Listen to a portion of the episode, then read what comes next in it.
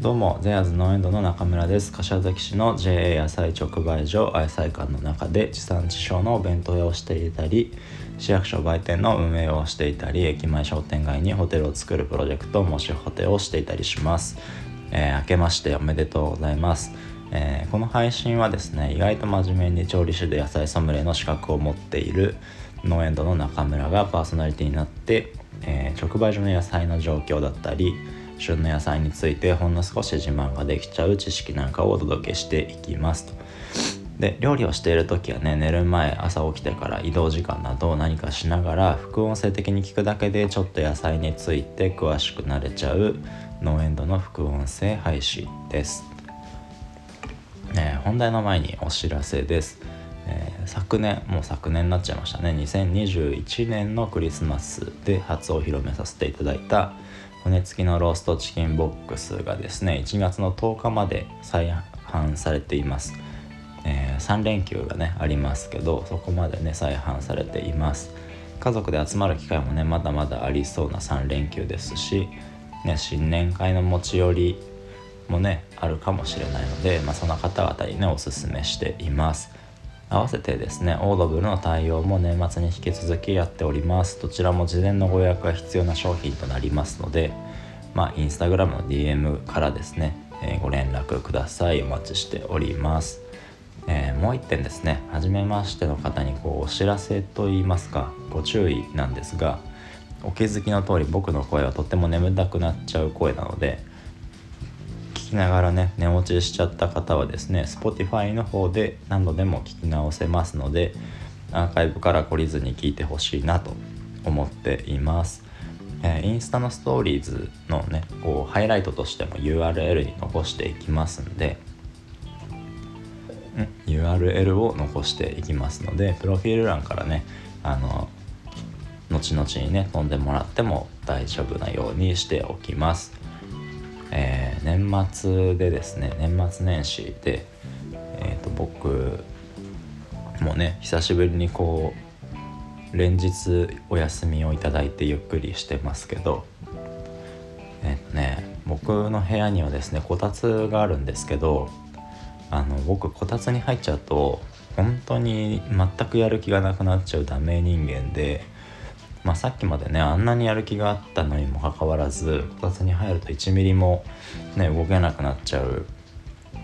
ね、ダメなやつなんですよ。でね僕、まあ、やることはねいっぱいあるんですけど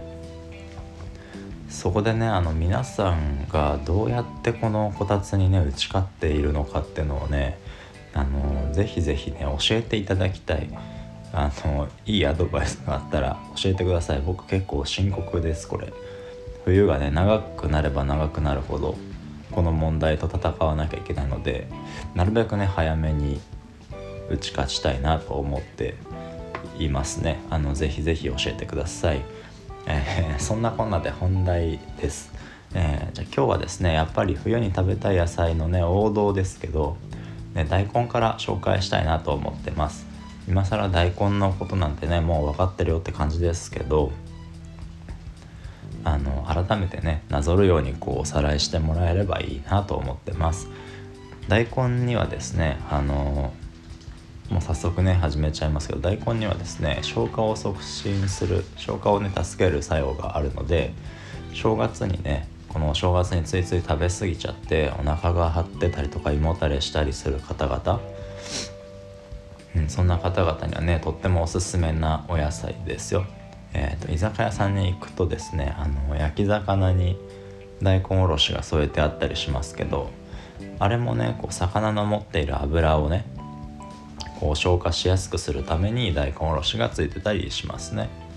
あのサンマとかね旬の時期のサンマとかねあここには絶対ついてますよね大根とかがね。そうそうそんでねまああとは、まあ、この時期ね乾燥したりして喉痛めたりとかね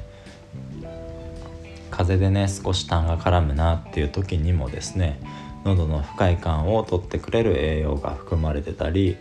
ね、そもそもの風邪予防とかインフルエンザ予防にも効果がありますので柏崎でもたくさん取れる定番の野菜ですから是非是非たくさん食べてほしいなと思っています。なんか大根飴みたいなのがねあの一時流行ったのかな？なんかあったりしますよね。なんか蜂蜜とかに、まあ、簡単に作れるのは蜂蜜に大根角切りにしたのをこうつけといてその蜂蜜をねこう溶かして飲んだりとか。そうそれでねなんかあの喉の調子がね少し良くなったりするみたいですね、まあ、そういう効果がありますと。でね、えー、大根といえばね、まあ、この時期僕もねとっても大好きなんですけどぶり大根とかねそういう煮物がねやっぱど定番じゃないですかおでんとかね。あと風呂吹き大根とかねまあ柚子味噌つけたり田楽味噌つけたりねまあそういうのもありますしあとはこう代表されるものでいうとたくあんとかまあ浅漬けとかねそういう漬物もそうですけど